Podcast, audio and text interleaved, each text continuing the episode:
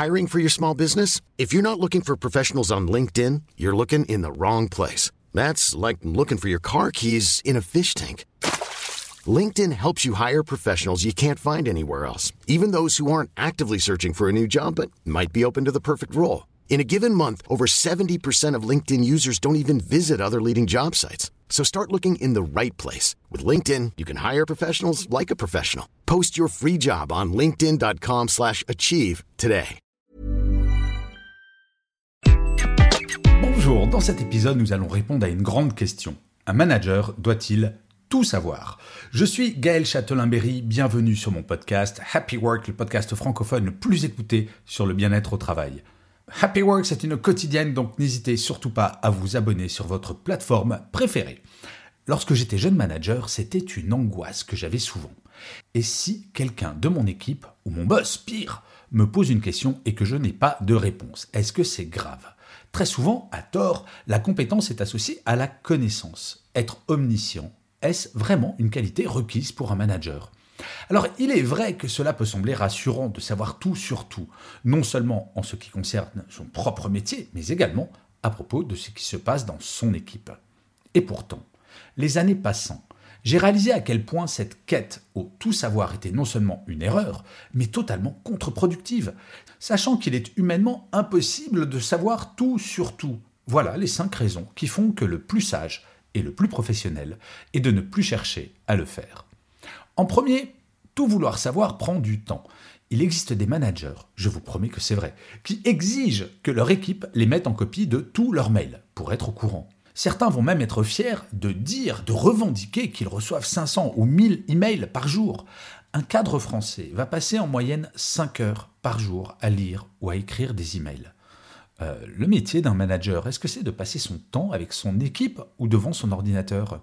Paradoxalement, beaucoup de salariés se plaignent de recevoir trop d'emails, mais ne font rien pour en réduire le nombre. Demander à ne plus être en copie de tout vous fera gagner du temps pour en passer plus avec votre équipe. Le deuxième point, c'est que tout vouloir savoir réduit l'autonomie de l'équipe. Le micromanagement, vous connaissez? Il s'agit de cette attitude d'un manager qui va tout vérifier en permanence. Il ne supporte pas de ne pas savoir ce que fait un membre de son équipe. Au lieu de lui faire confiance, il sera toujours derrière lui. Nous le savons, l'autonomie est l'une des sources de motivation des équipes. Se sentir surveillé en permanence devient très vite insupportable. Ce qui devrait intéresser chaque manager, c'est le résultat atteint par l'équipe, pas nécessairement tout le détail des moyens utilisés pour atteindre celui-ci. Passer en mode projet permet de réduire ce risque de dérapage. Et avant de vous donner le troisième point, j'aimerais vous partager cette phrase de Friedrich Nietzsche qui disait Mieux vaut ne rien savoir que beaucoup savoir à moitié. Je trouve que c'est assez pertinent par rapport au sujet de l'épisode du jour. Le troisième point, tout vouloir savoir, vous ajoute une pression inutile. Parfois, nous nous mettons une pression sur des éléments dont personne n'a absolument rien à faire. Mis à part dans quelques cas, qu'y a-t-il de grave à répondre à votre boss qui vous pose une question à laquelle vous ne savez pas répondre? Euh, Écoute, là, je ne sais pas, mais je me renseigne et je te donne la réponse dans une heure. Bien entendu, si la question concerne votre dossier le plus stratégique et important, cela peut poser problème, mais vous n'avez pas que cela. Regardez dans les débats politiques. Franchement, est-ce que vous ne préféreriez pas qu'un homme ou une femme politique dise je ne sais pas, plutôt qu'il ou elle bafouille une réponse? Peu claire ou pire en invente une qui sera démentie dès le lendemain par du fact-checking Nous vivons une période stressante. Et être manager est stressant, soyons honnêtes. Tout vouloir savoir ajoute un stress qui peut largement être évité.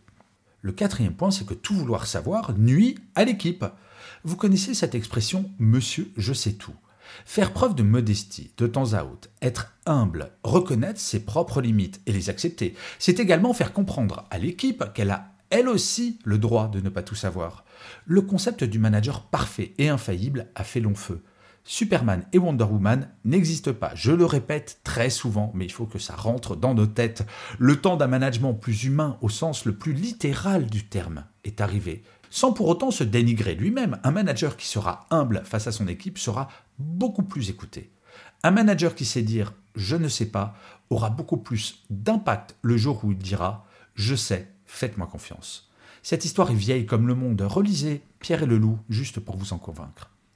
Et le cinquième et dernier point, tout vouloir savoir nuit à l'entreprise. Une entreprise, c'est une organisation, un organisme vivant qui est la somme des compétences et des savoirs de toutes et de tous. Si une seule personne souhaite tout savoir sur tout, euh, à quoi servent toutes les autres personnes?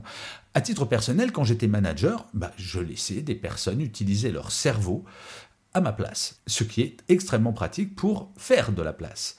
En fait, tout vouloir savoir sur tout, eh ben, on réduit les autres à de simples exécutants, et ce n'est pas très motivant tout de même. Pensez-vous que le PDG d'un grand groupe sait tout sur tout, sur chaque métier, sur chaque dossier? Non, bien entendu. Et si ce groupe emploie 50 000 personnes, cela vous semble normal eh bien, une équipe de 5 personnes fonctionne exactement de la même manière qu'une entreprise de 50 000. Si ces 5 personnes se font confiance, partagent les compétences et les savoirs, l'énergie qu'elles pourront déployer sur de nouveaux projets sera décuplée. Si au contraire, le manager de ces 5 personnes veut tout savoir, un grand nombre d'informations et de compétences identiques seront utilisées deux fois. À quoi ça sert? Savoir déléguer, c'est accepter de ne plus savoir. Oui, par exemple, devenir un chef d'équipe d'ingénieur, c'est accepter que le savoir technique de ses équipes sera petit à petit supérieur au sien. Car le métier d'un manager, c'est avant tout de faire en sorte que son équipe puisse donner le meilleur d'elle-même, pas de servir ses propres intérêts. Et oui, tout savoir sur tout, ou tout du moins essayer de tout savoir sur tout, est contre-productif. Au temps de Molière, les médecins tiraient leur pouvoir de leur savoir et faisaient tout pour les protéger. Ce temps est révolu. Aujourd'hui, pour être performant, il faut optimiser notre temps, nos savoirs, partager ceci afin d'être créatif. Et c'est d'ailleurs pour cela que le manager ne doit, à l'inverse, pas garder par-devers lui les savoirs qu'il pourrait détenir. Partager l'information avec ses équipes est absolument fondamental, surtout actuellement où l'intelligence collective est reconnue comme étant quasiment une arme fatale.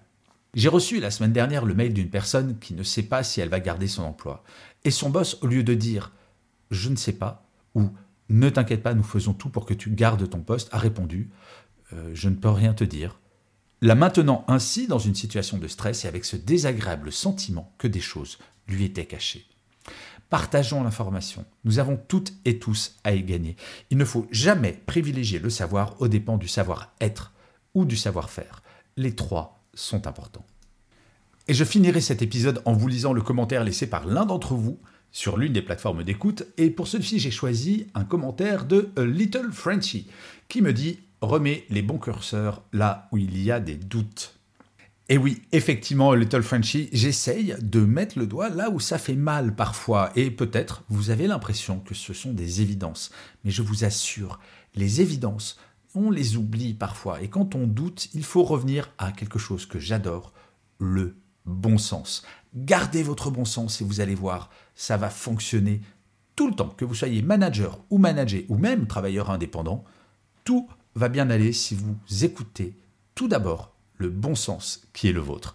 Je vous remercie mille fois d'avoir écouté cet épisode de Happy Work. Je vous dis rendez-vous à demain parce que je vous rappelle, Happy Work, c'est une quotidienne. Et d'ici là, plus que jamais, prenez soin de vous. Salut Acast anbefaler. Mit navn er Anders Morgenthaler. Over for mig sidder Roald Bergmann. Vi har lavet en ny podcast, der hedder Dopaminklubben. Og Dopaminklubben er en klub, hvor ADHD er fucking sjovt, og hvor det griner. Det behøver ikke at være super alvorligt. Vi er skide trætte af alle de der podcasts, der forklarer mig nederen der. Vi gør grin med vores ADHD. Mulig ADHD. Ja, vi udreder mig, fordi nogen siger, at jeg har det. Jeg ved det ikke rigtigt, det finder vi ud af. Vi har i hvert fald lavet vedmål. Ind og lyt til Dopaminklubben. Hver uge udkommer vi. Der laver vi sjov og spas med at have den her vidunderlige dopaminmangel.